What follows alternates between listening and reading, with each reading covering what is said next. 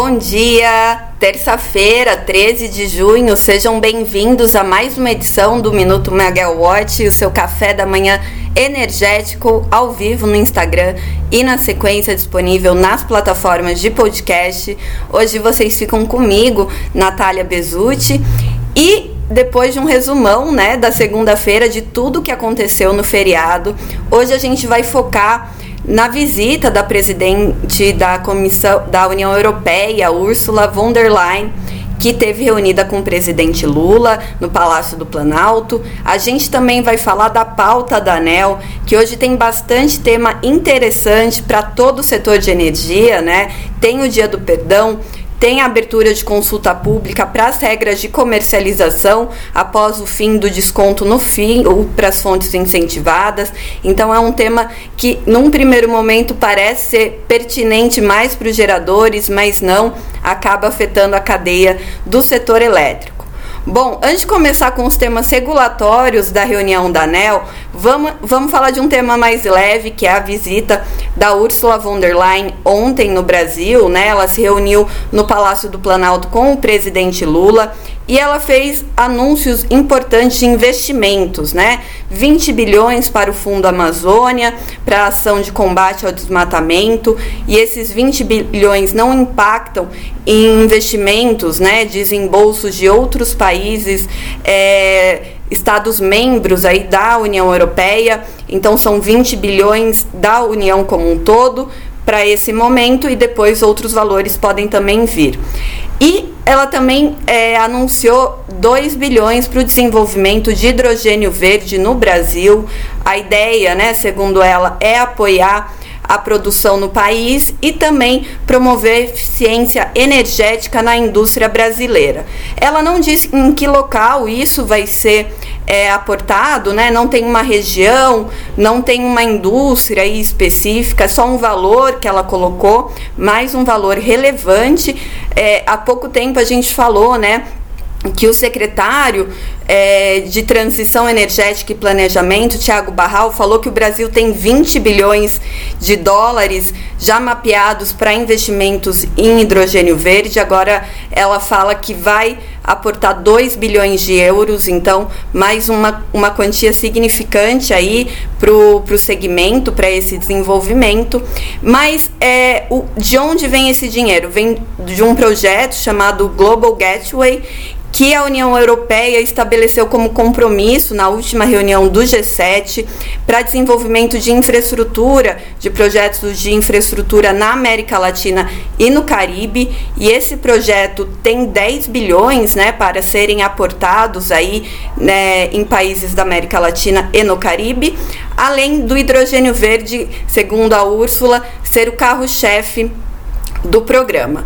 Bom, é, ela ainda falou né, que o Brasil é uma superpotência renovável, que a União Europeia tem muito a aprender com o país, e isso corrobora até com, com o que foi divulgado ontem pela ANEL, que a matriz elétrica brasileira, nos cinco primeiros meses é, de 2023, é, teve uma expansão de mais de 4,6 gigawatts.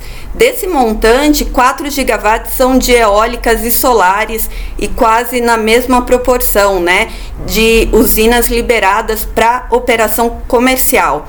Das 144 usinas liberadas aí nesses cinco meses, 62 são de eólicas e 55 de solares. Então aí mostrando como a fonte renovável está realmente impulsionando aí a expansão da matriz, principalmente nesse ano. Bom, se a gente considerar só o mês de maio, segundo a ANEL, foram adicionados 1,26 gigawatts, concentrados em 45 usinas e grande parte aí 24 usinas são da fonte é, solar fotovoltaica que representam quase 800 megawatts de potência adicionada no sistema em operação comercial, né? Então, números bem relevantes e que estão de certa forma dentro da meta, né? Da meta não, da projeção da ANEL de que esse ano a matriz elétrica deve é, expandir 10 gigawatts, né? A gente deve ter 10 gigawatts de novas usinas em operação comercial. Bom, chegando agora no tema mais é, áspero do setor, o Dia do Perdão, A ANEL discute daqui a pouquinho o Dia do Perdão, né, o chamado Dia do Perdão para descontratação dos contratos de uso do sistema de transmissão de geradores. É, o diretor relator do processo, Elvio Guerra, já disponibilizou o voto, a gente já deu uma lidinha por aqui. E essa solução amigável, né, como ele coloca, para a devolução desses projetos, vai prever uma anistia, também é um termo usado por ele no voto, para que os, em, os empreendedores não paguem multas e nem encargos setoriais.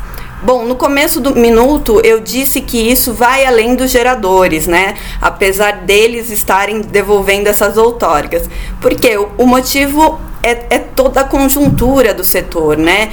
Tem uma sobreoferta de novos projetos também para serem instalados, além de uma sobreoferta já existente nas distribuidoras, enquanto o setor, né, a economia brasileira não tem crescido é, no mesmo volume, com a, a, a não tem crescido tanto quanto essa demanda aí de energia. Bom, indo além disso, também tem projetos que estão sendo é, estão demonstrando inviabilidade por conta dos baixos preços da energia, né? Reservatórios cheios. Adicionalmente, a gente tem o lado da indústria, da cadeia de fornecimento desses parques, que também não estão conseguindo mais é, produzir na mesma velocidade além da previsão de estados e municípios que já contavam com essas receitas. Lembrando que também a gente tem aquela contratação compulsória que prevê mais 8 gigawatts de termoelétricas a gás natural, uma 700 megas já foram contratados, né, num leilão, mas esses 8 gigawatts de termoelétricas a gás natural pela lei de privatização da Eletrobras. Bom, falando mais um pouco né, sobre essa descontratação do custe, né, essa devolução, ela também pode mexer nas tarifas, tanto das transmissoras, que já tem uma receita anual permitida, quanto dos consumidores. No voto, as áreas técnicas da ANEL apresentaram uma tabela com dois cenários de como isso vai funcionar.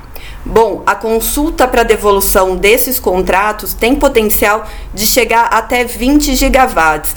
A expectativa da ANEL é que sejam descontratados, devolvidos, cerca de 17,7 gigawatts em projetos. Segundo o voto do diretor relator Elvio Guerra, não houve mudança nas premissas, nas premissas da proposta colocada em consulta pública.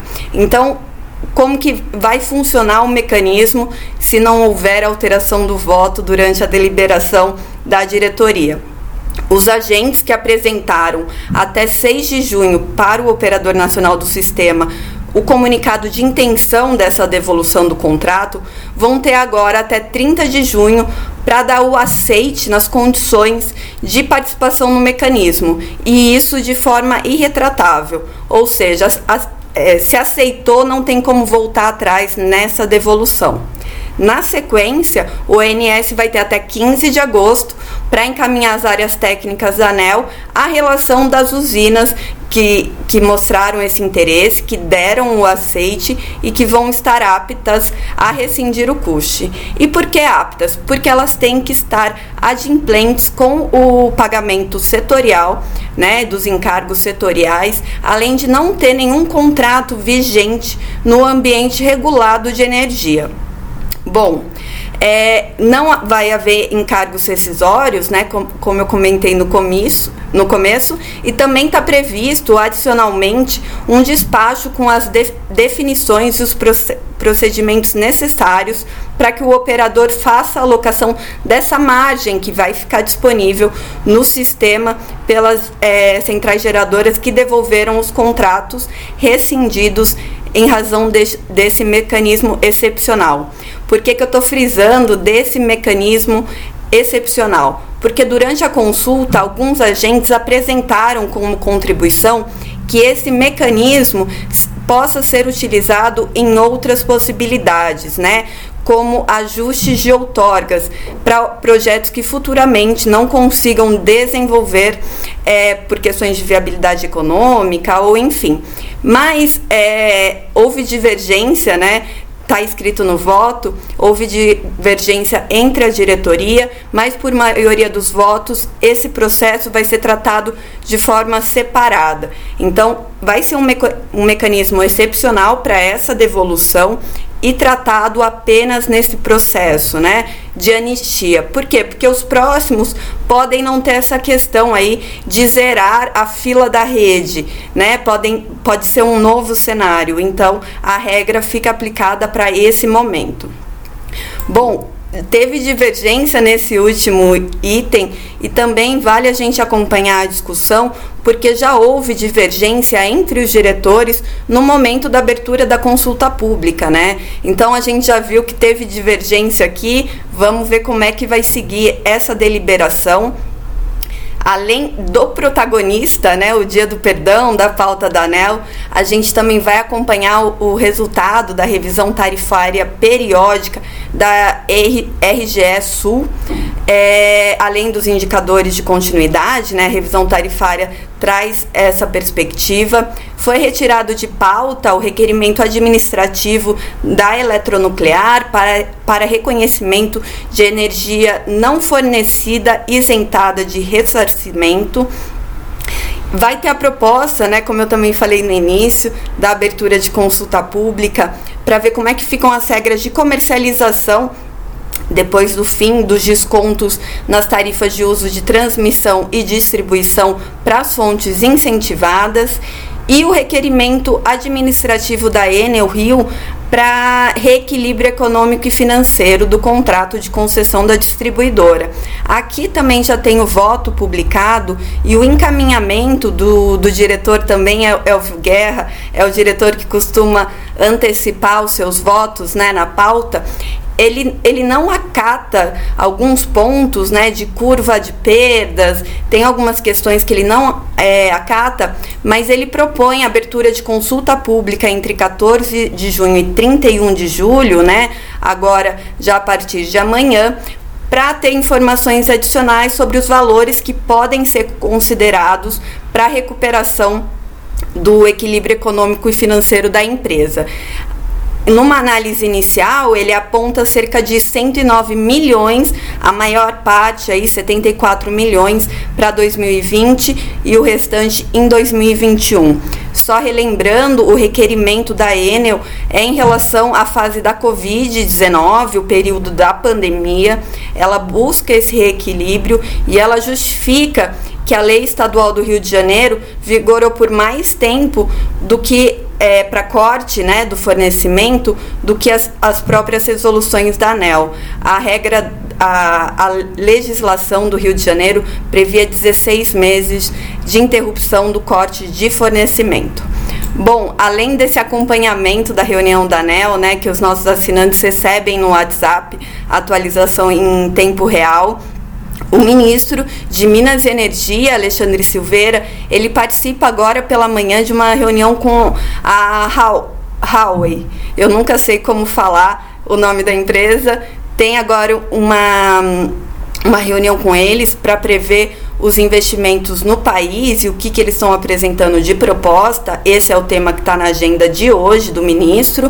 E já de olho de olho na agenda de amanhã, tem uma nova convocação é, pela Câmara dos Deputados para a Petrobras explicar sobre a, a exploração da margem equatorial, um assunto que está longe do seu final, né? não para por aqui. E a reunião, a audiência pública está marcada para amanhã, às 10 horas. Obrigada, Maurício Godoy, por falar da pronúncia. Ok, acertei. Então é isso, gente. Por hoje é só. Um abraço, uma ótima terça-feira. Tchau, tchau.